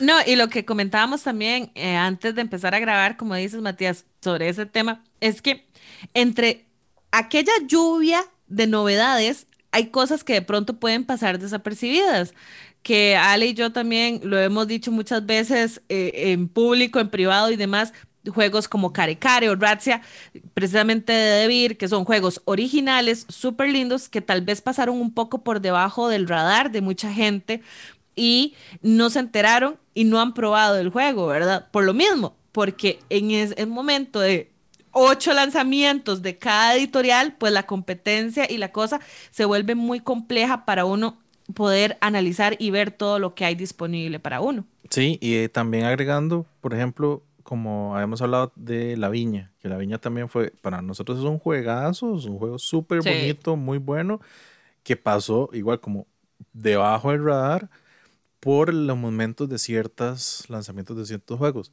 Cosa que tal vez la gente tal vez no lo notó, como por ejemplo con Red Cathedral, porque no tanto por el mercado que se le hizo el juego, pero creo que es por eso mismo, como que la bulla del montón de juegos grandes al mismo tiempo había minimizado bastante. Entonces era como, di, era Essen del año pasado, entonces solo era Arnak, Red Cathedral, Bonfire, y esos son los tres que yo me acuerdo ahorita de Essen del año que pasado. Hicieron bulla. Que hicieron bulla. O sea, no me acuerdo de más. Entonces, puede ser que hubieran más, pero no era esa bulla que había antes que uno. Es que hay uno de V, hay uno de Inicia, hay uno de. de no sé, otro de Catala, después que las nominaciones del Speed. Como no vas a mencionar a Eric, a Eric Lang. No vas a eh, mencionar estoy, a Eric hablando de Lessing, estoy hablando de Jenkins. estoy hablando de Lessing, no de Jenkins. Entonces, sí, ese tipo de, de, de, cosas siento yo que ha hecho como que baje un poco el ruido general, digamos, y sí se escuchen ciertos títulos que uno dice, ok, estos títulos merecen estar ahí porque tío, los juegos se los merecen. O sea, la gente. Y es algo que yo siento, por ejemplo, el, hace poco. Yo toda la vida, hace ratos, meses, quería Newton. Y hasta el fin de semana pasado lo logré jugar. Y me alegro un montón de tener ese juego. Porque por dicha tuve el tiempo de, ¿cómo es? Es un juego clave para mí, bueno, ya casi que viejo, que no había podido disfrutar por esa ola de juegos. Porque uno ya juegos nuevos, juegos nuevos, juegos nuevos, y no voy a probar lo nuevo, lo viejo todavía se queda ahí. no lo Sí, creo que eso es una de las cosas como más positivas que tiene toda esta situación, tener la posibilidad de repente de, de desenterrar gemas ocultas de alguna manera, de repente de decir, nosotros, Debir tiene un catálogo, no sé, no sé, no, tengo ni idea. Este Interminable. Sí. Grandísimo, porque la verdad es que Enorme. Enorme, y la verdad es que eh, y, y, todos los juegos que, que ya tenemos siguen estando ahí y de repente quizás nosotros nos dio la oportunidad, por ejemplo, en redes sociales, ¿no? De, de repente agarrar y decir, bueno, pongamos foco en otros juegos que están disponibles en este momento y que, como decía Gaby, quizás en el momento se perdieron un poco en, en, el, en el barullo de todas las novedades, pero que son juegazos, son muy divertidos, son bonitos, están, las piezas son maravillosas. Que merecen un campo en la ludoteca. Totalmente, totalmente. Así que bueno, desde nuestra parte también estamos tratando de hacer lo posible por, por, digamos, poner estos títulos también accesibles y decirles, mira, pues esto salió el año pasado, pero sigue siendo genial. ¿Por qué no le das una mirada? Una mirada? De hecho, ahora que dices eso y como para irnos adentrando en otros temitas, justo eh, hace poco ustedes estrenaron el primer Devir News latino, que estuvo buenísimo, ahí con, con Xavi y, demás, ¿verdad? Dando, la trasnoche. dando muchas novedades. Y cualquier cosa les vamos a dejar el link ahí en, los en la descripción abajo para que lo vean. Exacto. Y uno de esos juegos que llegó, de hecho nos llegó a Ale y a mí hace poco y que ya hemos jugado varias partidas, es My City, ¿verdad? Que es uno de estos que creo que pronto sí va a estar en tiendas a lo que entendí con el de Beer News, ¿verdad? Entonces es de esos juegos que la gente ya ahorita podría estar teniendo en la casa. Sí, de hecho, My City ya debería estar, al menos en los, en los, países que nos toca distribuir a nosotros, ya debería estar disponible en las tiendas per se. Y mm, qué curioso que lo mencionaste, porque yo lo tengo acá al lado porque está pendiente para jugarlo. Yo también, todavía no lo jugué, lo tengo ahí esperándome. Les juro que si sacan un día completo para hacerlo todo, se sientan y lo sacan, porque uno como que no quiere parar. Es demasiado adictivo. Es, como demasiado adictivo. No, pero mira, yo te voy a contar algo. Eh, lo que estoy preparando yo, eh, como acá en Chile hay un eh, justo estamos en una etapa de, de bajo contagio y todo eso, y, hay más movilidad y se, se, puede juntar la gente. Es que estoy preparando como la idea de una sesión de juegos de escenarios para un grupo específico. Entonces la idea es como juntarnos un día, pero a hacer como un escenario de dos o tres juegos distintos, depende de los juegos, porque hay algunos escenarios que son más largos y qué sé yo, para no matar el juego como de una. Sí, sí, sí. Sino como para estirarlo, para hacerlo como más digerido y que cada dos semanas nos juntemos y hacemos un escenario nuevo y, y así. Pero, pero vamos a ver cómo... De hecho, así lo estamos haciendo Ale y yo eh, estamos jugando eh, cada vez que nos vemos, entonces es en este caso capítulos, porque el juego como viene, son varios sobres, son ocho sobres, 24 sesiones, por así decirlo, pero cada sobre trae tres sesiones, entonces hacemos cada sobre cada vez que nos hemos unido, pero de verdad cuando terminamos es como, que vendrá en el siguiente sobre. La ansiedad. Y más que esos sobres, cada vez que mete algo nuevo, no sé cómo y, ok, bueno, y como le decía a Gaby, eh, éramos como por la segunda sesión y yo decía, eso es, siento, el juego inicia ya de una vez. Yo estaba pero súper inyectado, yo decía, ok, démosle aquí, ta, ta, ta, ta, listo, e, e, esto es un juego inicia 100%. Y yo, así acordándome de los, del primer inicia que había jugado, que era Ra. Claro. O sea, yo decía demasiado, Venía todo así como de vuelta, todas las mecánicas, todas las cosas que uno dice, ah, sí. Yo de pronto en la última sesión que tuvimos, cuando hicimos una, la parte de, la puntuación, yo y tres estábamos con lo mismo y yo, es un inicia. es un inicia completamente. Pero bueno, qué bien que entonces eh, My City lo pueden ir buscando ya la gente en tiendas. El otro que yo quisiera hablar, que vi ahí, porque probablemente mucha gente sabe que soy súper fanática de Halloween, es de Castle Party, que ah, a lo que leí por ahí, leí por ahí, es lanzamiento para agosto. Eso, eso, eso, eso. Ahí está. Ojo, ojo, eh, ojo. Eh, y eso es de la cajita tamaño igual que la, la viña. ¿Verdad? Eh, em, sí, eh, o sea, en el sentido de que es un poquito más grande. Un poquito más grande. Es como, es como Out of This World, de hecho, miren. Ah, ah sí. sí. sí. Sí, sí, Es que la viña es un poco más. Es un poco más pequeña. Sí, esa no es como, como las de Care Care o Razzie, sino que es el siguiente nivel, como un intermedio entre eso. Sí, de hecho, eh, bueno, no sé si acá se ve bien, pero oh, ahí sí. Es que es por el la pantalla, pero. ¿Eso es borrable? Sí, de hecho, podemos hacer. Mira, vamos a hacer. Un... De hecho, los marcadores, no, no, sé cómo le dicen en Costa Rica. Sí, marcadores, son marcadores o marcadores pilots. Del otro lado de la tapa traen como una pequeña gomita para borrar. Para, para, para, los que, para los que nos están escuchando, es, es porque el tablero es eh, laminado, ¿verdad? Es un laminado. laminado. que trae el juego y se Ahí se ve la gomita, Me claro. encanta, me encanta. Demasiado bueno. Demasiado Y bueno. eh, bueno, yo creo que primero hagamos una, una mini introducción de Castle Party, porque la gente no tiene idea de lo que estamos hablando y nosotros, nosotros cuatro estamos fascinados Todos súper emocionados y es novedad, estamos igual. O sea, eh, para que sepan, es porque tiene temática así como monstruitos, Kawaii. ¿verdad? Sí. sí, monstruitos kawaii, exacto, porque Sí. aparte la portada son colores todos pastels. Sí. ¡Ay, qué divertido! Mira, de hecho, Mira el te- unicornio. Te, te voy a mostrar el, El unicornio. unicornio. Oh, El es como un unicornio unicornio chibi, prácticamente. es un unicornio chibi, tiene la lengua afuera, aparte, como los gatitos que siempre sacan la lengua. Sí, a ver, les puedo, les puedo contar la temática. A mí me gusta, a mí que me- yo que roleo hasta los juegos de mesa. Dale. Básicamente, el concepto es que el rey calabaza hace una fiesta en su castillo e invita a todas las familias de monstruos. Invita a los vampiros, a los fantasmas, a los esqueletos, a las brujas y eh, ¿me falta alguno? Eh, bueno, a los unicornios también Están Y todos, Frankenstein. y los Frankenstein. Ahí está, y los Frankenstein. Entonces, divina. Mira, la- novia de Frankenstein. Sí. Tal cual. Entonces, eh, cada una de estas familias va a ir llegando en grupos mezclados, no llegan todos juntos.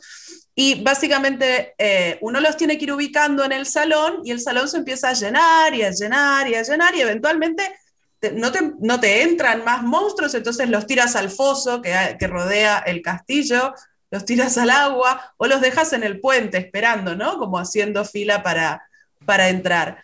Y mm, a lo que es, me- básicamente ese es el concepto, lo que es mecánica se trata de, de un de un flip and write, o sea, damos vuelta una carta Mm, que tiene una forma como de un poliomino. Yo. Flip, flip and draw, pero sí.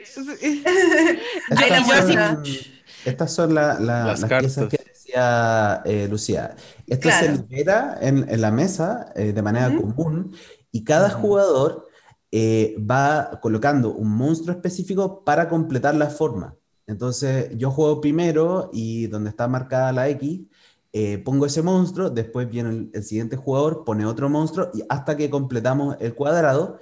Y después de esa acción es que nosotros tomamos en nuestra, mm, eh, ¿cómo se llama? En nuestro campo de fiesta, en el fondo, en, en nuestra sala. el salón. Ubicar esos monstruos en alguna parte. Ahí es los donde- espacios libres. Claro, los espacios libres, obviamente. No, no, no estamos apilando monstruos hacia arriba. no Lástima. un- Vendría bien. A veces dice, ¿y este una dónde Cuando meto? salga la versión Este dónde 3D lo puede ser que sí hagan una forma de apilarlo. Me encanta porque siento que además hay mucha gente que decía los roll and writes o flip and draw o flip and write, eh, como que ya eran muchos, pero siento que son juegos que precisamente por el tema de pandemia se han dado súper bien para poder jugar, ¿verdad? En casa. Es un juego, son juegos que son súper sencillos de setear, que puedes darle varias partidas seguidas porque el juego va a ir cambiando siempre. O sea, como dice Lucía, ¿dónde meto esto ahora? O sea, que la carta que me salió y dónde la acomodo.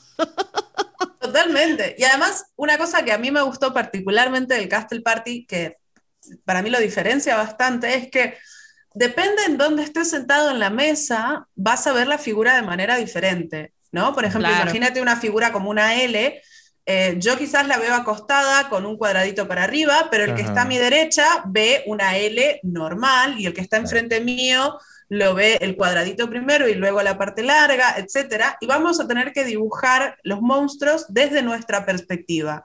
Entonces, ninguna, no nos podemos copiar, porque la persona que tenemos al lado o enfrente va a tener que ubicarlos de manera distinta, la figura es diferente. Entonces, Me eso, eso es que las tarjetas, para que lo vean, son, bueno, para que lo entiendan, las tarjetas tienen formas como de figuras, como se conocen esos Sí. tetriminos, ¿verdad? Eh, polióminos también, que se conocen. Exacto. Y entonces el juego, uno se- todos se sientan siempre frente a alguien, porque así cambia el ángulo de vista de los jugadores. Correcto, hay un, un Claro. tema de perspectiva para la colocación de los Sí. monstruos. Claro. Inserte aquí el emoji del cerebro Del estallado. Pero lo más, lo más relevante, que no, no sé si Lu- Lucía lo mencionó, es que em, uno puntúa por el grupo más grande que construyó eh, del mismo tipo, de, cada uno de los grupos. Lo que pasa es que en, en el momento que tú tratas de eh, colocar esos monstruos en alguna parte, quizás alguno te va a quedar aislado de un grupo y ese no, no puntúa, pero el grupo más grande que puedas llegar a ser de cada tipo el que se puntúa al final del juego. Y eso es súper difícil. Sí. Entonces, por ejemplo. Más son dos tipos, pues son varios tipos de monstruos que trae. Sí, y lo, y lo, más interesante es que yo estoy mostrando ahora en la pantalla la, la, la primera versión, que es la fácil, que es un cuadrado, o sea, tenemos Ajá. un salón que es cuadrado, pero existe otra ¡Ah! versión. ¡Qué bueno ese castillo! La fiesta rave. Sí, la fiesta rave, que sería como una versión eh, más compleja porque tienes que ubicar a los invitados, o sea, por cada una de, la, de las cinco secciones, cerca de su elemento predilecto, de las cosas que le gustan hacer. Entonces, el castillo, si se fijan, tiene, no se ve muy bien en la cámara. Tiene iconos para... como de los elementos de cada uno. Sí, claro, me encanta. Entonces hay como un ponche. El de, hype de al mil ya. Para los vampiros. hay una calabaza, hay una, una parte de, de, un tocadisco que es para los esqueletos y así. Ah, no, y eso es parte de los ítems que ellos también tienen en las artes, ¿verdad? Sí, correcto. Y lo otro que es muy relevante también para esta primera edición, para que lo sepan, es que viene con una carta promo. No se ve muy bien. Uh, Vamos a sacarla para que se vea. Porque está carta brillando. promo. Uh, uh. Carta, de- es una de un familia extra. Ujú, El hombre lobo. Me encanta.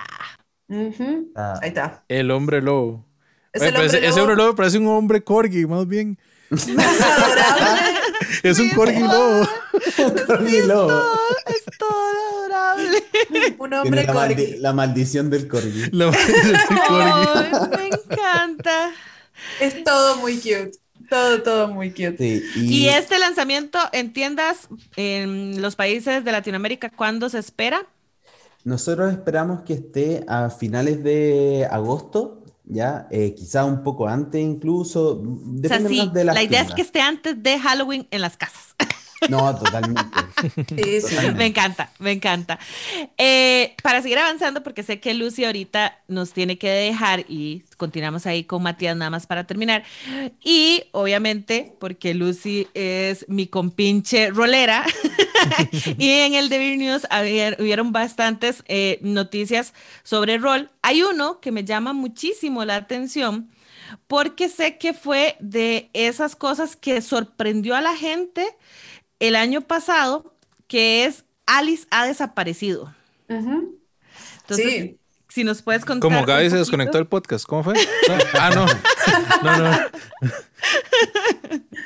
Bueno, Era la eh, otra. la otra, Alice. La otra. Alice. Ah, claro, bueno, podríamos hacer algo, bueno, no importa, pero sí, ya te veo, ya te veo jugando Alice ha desaparecido Obvio. diciendo cositas en Instagram. Em, sí, es un juego de rol, bueno, es un juego de rol muy especial, muy diferente, no tiene nada que ver con, con las cosas que uno piensa cuando piensa en juegos de rol, ¿no? Uno piensa, no sé, en Dungeons and Dragons o, o en la llamada de Tulu o en cosas así, es Exacto. completamente distinto. Eh, eh, también trae elementos diferentes. Es, es- si uno mira la caja, parece más quizás un juego de mesa porque trae cartas, las reglas son súper cortas, pero básicamente se trata de un, un juego de rol en el que no se puede hablar. Se hace todo a través de mensajes de texto. La- las reglas dicen que hay que armar, se puede hacer por, por WhatsApp, por Facebook Messenger, digamos, por, por SMS, lo que tú consideres Discord, lo que uno quiera. lo que uno quiera, pero em, no, se puede, no se puede hablar. Y uno tiene cartas que van sucediendo, bueno, sucesos justamente que disparan distintos sucesos y cada personaje eh, se relaciona de maneras diferentes. De repente hay un suceso para uno y no para otros. Eh, el concepto en sí es justamente esta chica Alice, es una conocida de todos los personajes. Em, y tiene distintos vínculos con cada uno de los personajes. Los personajes vienen prehechos, ¿sí? uno puede elegir de los que trae el juego eh, con cuál jugar. Y bueno, básicamente todos queremos saber qué le pasó, qué le sucedió a Alice, la queremos encontrar. Y a través de estas cartas, estos sucesos, nos vamos a ir comunicando por mensajes y vamos a tratar de dilucidar el misterio. Algo que me gustó en cuando estuvieron hablando sobre esto, creo que fue Héctor el que lo mencionó, digamos, que es un juego que es tan inmersivo que a veces el final no es feliz, ¿verdad? Entonces, como esa advertencia de que si usted es un poco sensible, también tener cuidado, pero al mismo tiempo a mí me llama mucho la atención eso, que sea tan inmersivo, que sea que pueda afectarte a ese nivel de sentir que estás realmente buscando a alguien que se te perdió y cómo uno se pone en una situación de esas, ¿verdad? Sí. Es súper inteligente el, el, hecho, o sea, para el equipo de diseño que, que hizo ese juego, el poner un, quizá un hecho eh, cotidiano, que a veces uno está en una fiesta, eh, cada uno se fue para su casa y de repente le perdió la pista a una persona, igual se preocupa uno muchas veces. Exacto. Y llama a esa persona, le manda un mensaje, oye, llegaste bien y todo eso, y traspasarlo hacia el juego de rol como una dinámica que presenta un tema que, que podría ser eh, algo importante de debatir en un grupo. Eh, después, es un juego más maduro en ese sentido. Sí, eso iba a agregar. Realmente es un juego para, para, adultos, es un juego para, digamos, no es un juego que jugaría con, con niños o preadolescentes, porque, porque puede tocar temáticas un poco difíciles. Em, esto que mencionabas, Gaby, de que, bueno, hay distintos finales y hay algunos finales que, que no son felices y, y, bueno, quizás no todo el mundo está como tiene ganas de meterse en una historia de ese tipo, ¿sabes? O sea, es bueno saber qué sucede y que puede pasar, pero bueno, esperemos que no. todos empezamos jugando queriendo, queriendo encontrarla, ¿no? De hecho, me llama la atención. Me parece genial. Que inclusive el tema, como usted dice, es algo tan maduro que lo veo hasta implementado para psicología, digamos. Total. Sí, yo creo que en, un contexto distinto, porque ya todos nosotros somos adultos, ya trabajamos y qué sé yo, y, tenemos como un, nivel de madurez del tema, pero tratando de, abstraernos un poco, pensemos en que mm, quizá un profesor podría en, en, un curso de alumnos de 16 años poner este juego eh, en una clase para abarcar el tema de la seguridad personal, de cómo nos preocupamos de nuestros eh, amigos, ¿ya? que no los dejamos así a, la vida, que tratamos de comunicarnos con ellos eh, y todo eso. Entonces podría ser una herramienta muy, muy importante para comunicar un hecho muy cotidiano. Eh, entonces, claro, yo creo que todos nosotros como que proyectamos eso en, el sentido de que nos gustaría que pasara eso, nos gustaría que el juego tuviese un segundo rol de, educación eh, de alguna manera. Pero veamos qué pasa, veamos, veamos cómo la gente afronta eh, el juego, cómo lo ocupa. Ojalá que nos cuenten después en redes sociales, su historia, cómo, qué, qué, qué conversaciones hubieron en la mesa después de jugar. Sí, claro. Fijo, eso es uno de los que me tiene así como, porque hay muchas cosas de rol que han salido y ahí probablemente iremos estando hablando eh, más adelante, pero por lo, lo temático y lo diferente de este era que lo quería traer eh, en este momento a la mesa y también para darle chance a Lucy porque ya nos tiene que eh, dejar porque tiene otro compromiso, pero muchas gracias a mi querida compinche rolera. Sí, claro, y la verdad es que yo también tengo mucho, todavía no lo hemos jugado, yo no lo he jugado todavía, pero tengo, tengo muchas ganas de, de pasar por la experiencia y ver qué tal. Así que cuando lo juegue Gaby te cuento en más profundidad. Gracias, buenísimo. Y volvemos con los juegos de mesa y porque justo el de News pasó con la Mega XP, hay un juego que mucha gente pudo probar en la Mega XP usando Tabletop Simulator, que es uno de esos juegos, igual que Castle Party, originales de Devir, que es Luna Capital. ¿Qué nos pueden decir de eso? Que lo tengo ahí en, en, la estantería. Sí, yo también lo, acabo, de recibir. No, em, a ver, ¿qué pasa con Luna Capital? Eh, yo creo que es un juego que, que, tienen ciertos aspectos muy interesantes. Primero, la temática es bien atractiva.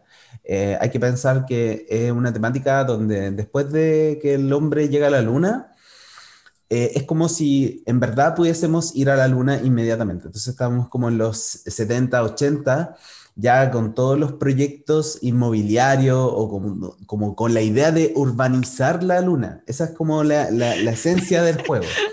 Porque aquí Qué ya no bueno. cabemos. Sí, ya, eh, ya, y se aburrió de esa playa, váyase a la luna. El fin de semana, la escapada romántica, todas esas cosas como que Sí. se pueden hacer inmediatamente. Entonces, ¿cuál es el papel de nosotros? Nosotros tenemos eh, que hacer un- una planificación de esa construcción, ¿ya? Cada uno tiene como una, una suerte de terrenos que se van generando turno a turno y donde eh, adquirimos proyectos que son los setitas y las vamos eh, poniendo en, en nuestros territorios que vamos organizando cada turno. Eh, es tan simple como suena. O sea, hay objetivos de construcción, de, de- de puntaje y todo eso.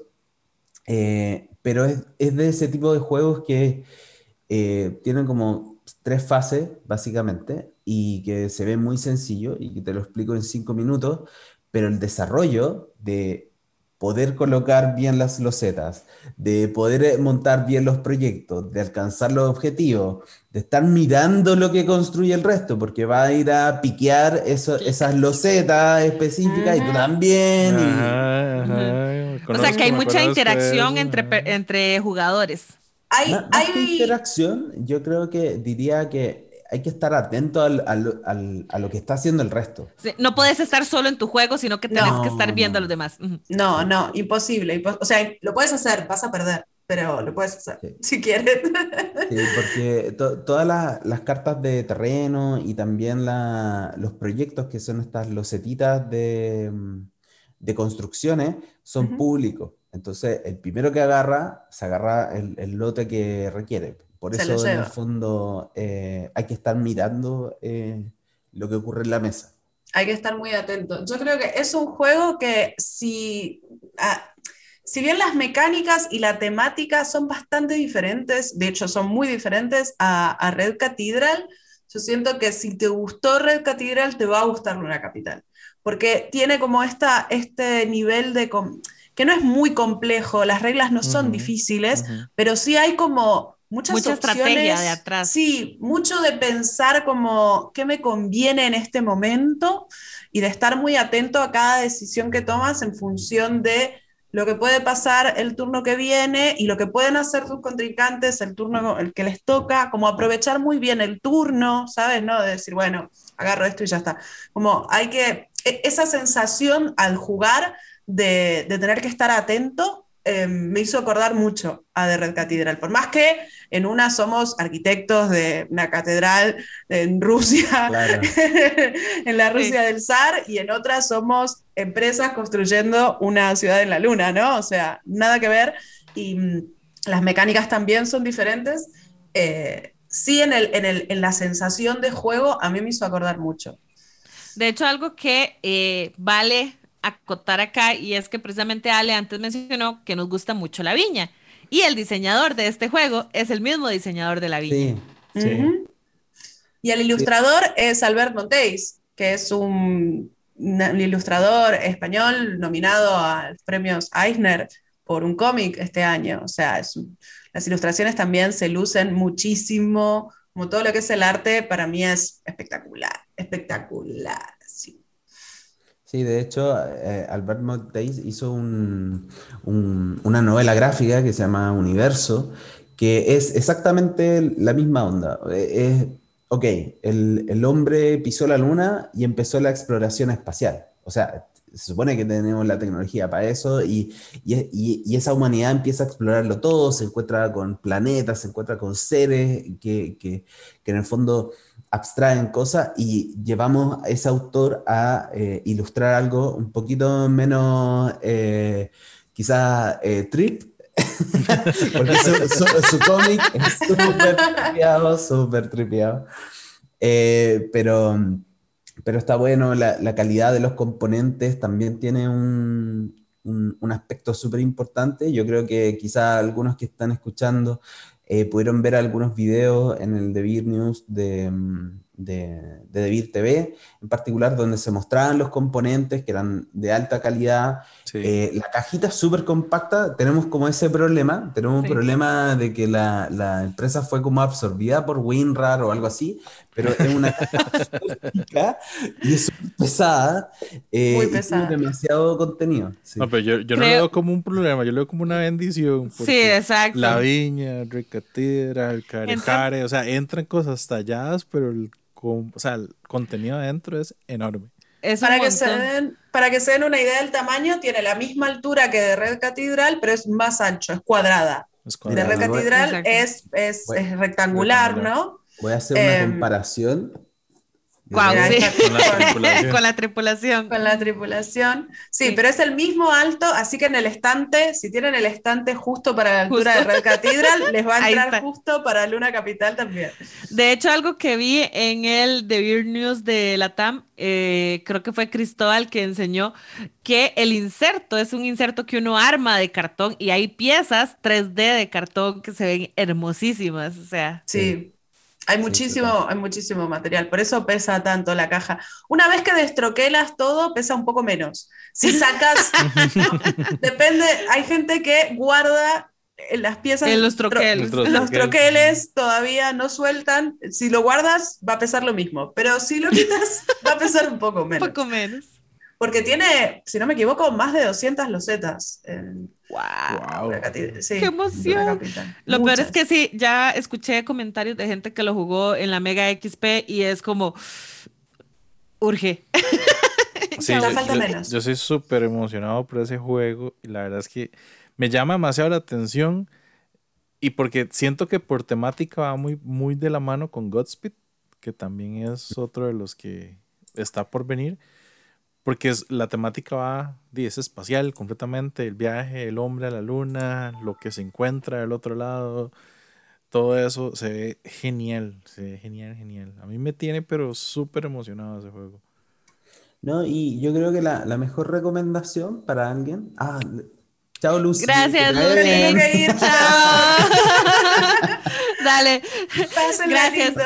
Muchas No, gracias, de a verdad. ustedes. Chao. Seguimos con Matías, entonces. Sí, Lucy, ahora justo se va a jugar Catán eh, Universe con, Sí. con más gente. Lo que decíamos al principio. E- e- ese trabajo sí, tan sí. complicado que tiene de jugar. Sí, complicado. No, y aparte, igual uno podría llegar a, a pasar vergüenza, porque si estás jugando en público y, la ge- y- Y y no pierde, gana, ver- sí, vergonzosamente, igual tiene su carga. Eh, De hecho, creo que la última partida que hicieron las diferentes eh, oficinas de Oficinas. Debir, que fue la isla prohibida, creo que no lograron salir. Me parece. Bueno, ahí trabajo en equipo interno, faltó. eh, hace de falta jugar más en equipo. ajá. riña interna, uno no sabe qué pasó, o fue la isla. No, no sé si hubo eh, un saboteador ahí interno.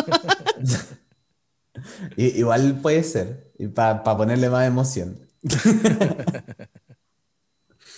No, pero, Pero- lo que comentaba antes de, de Luna Capital, que es importante que sepa la gente, es que es un juego, como decía Lucía, eh, que es como de nivel intermedio, de lo que nosotros entendemos como de vir de nivel intermedio, que es un juego que tiene eh, reglas muy sencillas, que sería un muy buen paso para un jugador que está probando los primeros juegos recién hacia algo un poco más complejo, porque eh, hay variables de, de juego eh, y hay variedad de objetivos. Entonces hay objetivos que son un poco más sencillos, otros que son más difíciles, como lo que pasa un poco en el Sagrada, ¿cierto? Que Ujú. a veces uno eh, customiza un poquito el juego para que te salgan como quizás eh, ciertos objetivos que son más difíciles que otros. Y- igual que con la expansión de la, del Sagrada, que también eh, un, un pelín, un, un poquito más eh, de juego en, en profundidad. Un Claro. más. No, pero súper, súper emocionados, de verdad. Eh, cuando hay títulos originales de Debir, siento que también la presión para ustedes es como más fuerte, ¿verdad? De cómo van a ser aceptados, porque de cuando ya es como la edición en español, ya tal vez su edición en idioma original ha tenido algún tiempo de estar en estanterías en otros países y demás. Entonces ya uno tiene como un estimado de qué va a pensar la gente, pero cuando son títulos originales, o sea, es que ustedes lo están lanzando al mismo tiempo a todo el mundo, prácticamente. Sí, de hecho, justo ahora estamos tratando de, de- de hacer eso. Es súper difícil ahora, justo con el tema de los barcos, pero es chistoso porque como que nos propusimos tratar de hacerlo en, en en los peores años de la humanidad. Entonces, como- Tuvimos la mejor idea en el peor En el momento. peor momento. sea, Sí, usted liberó el, el, el, el- ¿cómo se llama? El nivel Nightmare y démosle. Así como en el Sí, exacto. Así como que llegó al nivel infierno, ok, e- este es el mejor momento para poder hacerlo. Pero mm, sí, igual em, nos pasa también que el, el feeling de, mucha gente es súper importante también eh, para nosotros, la- esa retroalimentación que ocurre después del lanzamiento. De hecho, la otra vez estábamos hablando con, con personas de Centroamérica, porque estábamos preguntando cómo llegan al hobby gente nueva. Ujú. Eh, y algunos nos decían que los primeros juegos que jugaron fue The Red Cathedral, o sea, el, el juego que lanzamos el año pasado. Wow. Wow. La Sí, gente muy nueva, y, de hecho. y dije, oiga, ustedes se, se puso la vara alta. ahí. Porque- O sea, pasó del Monopoly sí, sí, tal a cual. Red Cathedral. Claro, sí. Em, pero eso me, me llama la atención porque, eh, claro, o sea, ha- hay juegos que uno siente más seguridad, como decía Gaby, eh, de que, claro, pasaron como por toda una curva, hay un montón de gente hablando bien del juego. eh, y, y cosas muy relativas, porque al final como que el juego te tiene que gustar a ti, no, no le tiene que gustar a alguien más pa- para que te guste a ti, pero al Claro. menos te valida un poquito y te deja más tranquilo de que esa inversión se paga y que el juego va a salir en mesa, que esa, esa es la otra, que a veces uno tiene el set collection ahí detrás, ¿cierto? ¿Estás El hablando Box de mí? Collection. ¿Estás, estás El hablando de mí? box collection. ¿Me me estás viendo a mí o a Quesada? claro. Yo creo que es más a mí. Yo creo que. No sé, me sentí atacada. Claro, todos todos tenemos un- una parte del Box Collection entre nosotros. Tranquilidad. que, que- que uno ya, no sabe si está haciendo un ejercicio de bodegaje o... O, o alimentando tu hobby sanamente. Sí, sí, sí.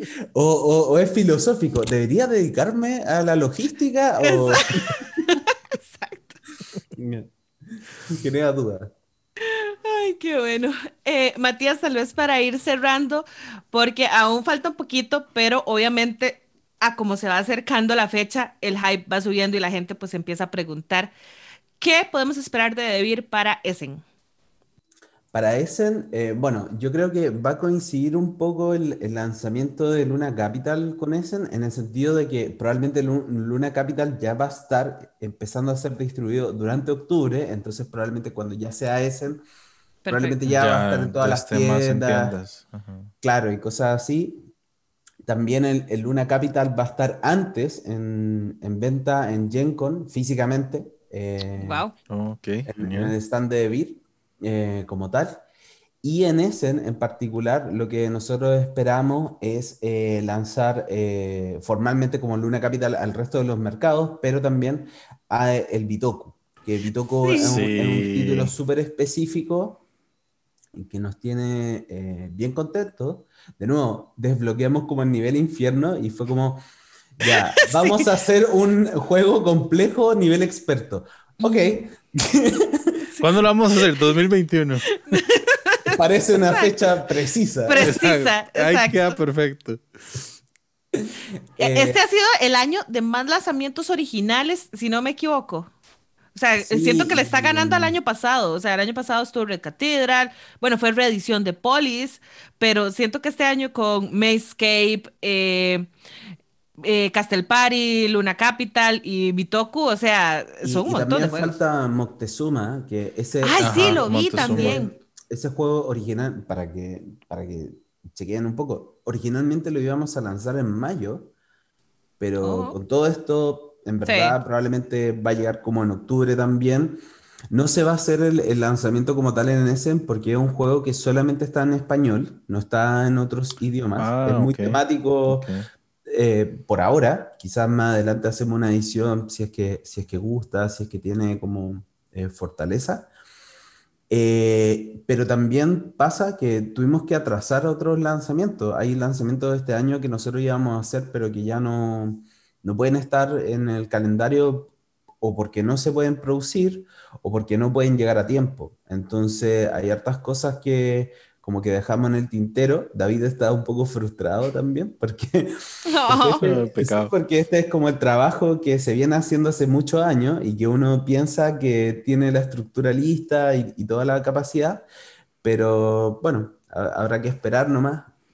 Entonces, Montezuma es un juego más ambientado, como decir, del lado de América. O sea, prácticamente para América Latina. Sí, de hecho es, un proyecto más eh, protagonizado por la, por la oficina de Devil México, porque obviamente, para, a ver, para los que no se, sepan, Moctezuma es un juego colaborativo donde todos los jugadores tienen que hacer la línea de defensa del pueblo em, mexica específicamente versus el, el, mazo, que son los conquistadores, que, que hacen la analogía un poco de la conquista de América y eh, los jugadores lo que tienen que hacer es invocar a Quetzalcoatl. Quetzalcoatl. Quetzalcoatl, ajá. Eh, Vos tampoco tienes el chip de pronunciamiento. para la pronunciación que dijo Héctor que él tiene, que él ya lo trae incrustado porque es de nacimiento mexicano, o sea, ya. Eso es imposible. No, está difícil. Está, yo creo que eh, si uno en un contexto party está tomando una cerveza, ya. Ah, ahí quedó. ya. Bueno, pero eh, está ese lanzamiento también entre medio, em, que quizás va a ser también, bueno, ya, ya es en el Q4, entre medio, hay que ver bien fecha y cosas así, según cuando llegue, pero eso es un poco lo que debiesen esperar. Eh, principalmente Luna Capital, Bitoku y entre medio em, Moctezuma como tal. ¿Y Coyote? Ah, bueno, es que Coyote no es un título propio. Ah, entonces, como que no. no, yo, como, había escuchado del lado de Iberia que están súper emocionados por Coyote, yo no sé si eso también lo vamos a ver de este lado. O sea, eso definitivamente va a llegar eh, pronto. O sea, cuando tengamos novedades, probablemente lleguen muchas cosas juntas, así como eh, Cielo de Metal, el Carcassonne aniversario. así. así como, sí, así como un, porque como estaba todo atrasado, a veces se juntan o, los distanciamientos entre dos embarques están ambos parados al mismo tiempo. se liberan también más o menos en, en los mismos tiempos y llegan más o menos juntos. No, pero súper. Muchísimas gracias por toda esta información, eh, por educarnos un poquito cómo funciona la oficina, cómo funciona todo este tema de logística que está detrás, que uno, como decías, que uno mientras está en chancletas, en pijama, tomando café, pues tal vez no se entera, pero que evidentemente tienen impactos importantes en la industria y obviamente al final al consumidor o a los jugones como somos nosotros, ¿verdad? De verdad, gracias a vos y a Lucía por iluminarnos y prestarnos toda esta información y ojalá podamos reunirnos y conversar de nuevo más adelante cuando ya muchos de estos títulos pues estén eh, en distribución y también lo que se venga nuevo para más adelante. No, eh, gracias por el, por el espacio, por la invitación. Me encanta como venía a contar cosas raras que están como detrás de la industria. Como dijo eh, Lucy, hablar de lo que me gusta y que me entiendan. Sí, exactamente. Sí, eh, traspasar como un poco, siempre lo digo, como que nosotros estamos jugando Le Abre real. hubo, otros juegos como que son también del mismo propósito, así de pick and delivery, básicamente. Buenísimo. Y recordarle a la gente, pues, que eh, ustedes tienen un podcast y que van a estar haciendo de Beer News probablemente cada mes. Sí, correcto. Tenemos un podcast que se llama Manual de Supervivencia Lúdica, que lo hacemos cada 15 días, más o menos. A veces nos atrasamos un poco, a veces no. Pero más o menos se respeta. sí. Por ejemplo, ahora se nos, se nos, fue el editor de vacaciones y ahí estamos corriendo. Por eso, pasa la vida. Exacto. Y también el de Beer News, que eh, debería salir siempre en la última semana de cada mes, anticipando un poco lo que viene al mes siguiente, que era un poco la dinámica que teníamos antes de también de, del COVID, que, lo hacíamos desde Chile normalmente con, con Simón, no sé si se acuerdan. Sí, sí, sí, me acuerdo de ese. Y, y, ahora ya lo traspasamos como un, a una versión un poco más integral con, con el resto de las oficinas latinas. Y como decíamos, eh, tras cámara, eh, tirándonos unos palos entre medio. Eh, sí, exacto, lo más parecido, lo más parecido a las reuniones de marketing que tenemos. Está, está excelente. Y bueno, eso ha sido nuestros invitados del día de hoy. Agradecemos muchísimo que hayan estado con nosotros. Y nada, gracias de nuevo.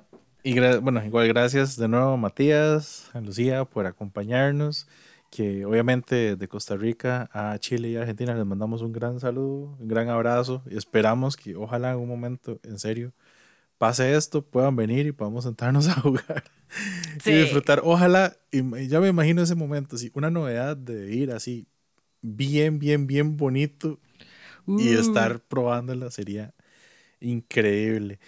Y igual, muchas gracias por toda la información, por todo el trabajo que hacen para llevar esos juegos tan excelentes como dijimos ahora, Razzia, Carecare, La Viña, Recatedral, este Luna Capital que se ve increíble. Sí. Y toco que yo soy así como, wow, se ve mega, mega buena la producción. la verdad es que muchas gracias por, por ese trabajo y por traernos esos, esas experiencias de juego a la mesa.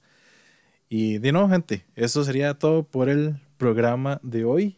Eh, muchas gracias por escucharnos. Recuerden igual seguirnos en redes sociales, eh, escuchar el podcast en los otros medios de podcast como están ahí en abajo en la descripción.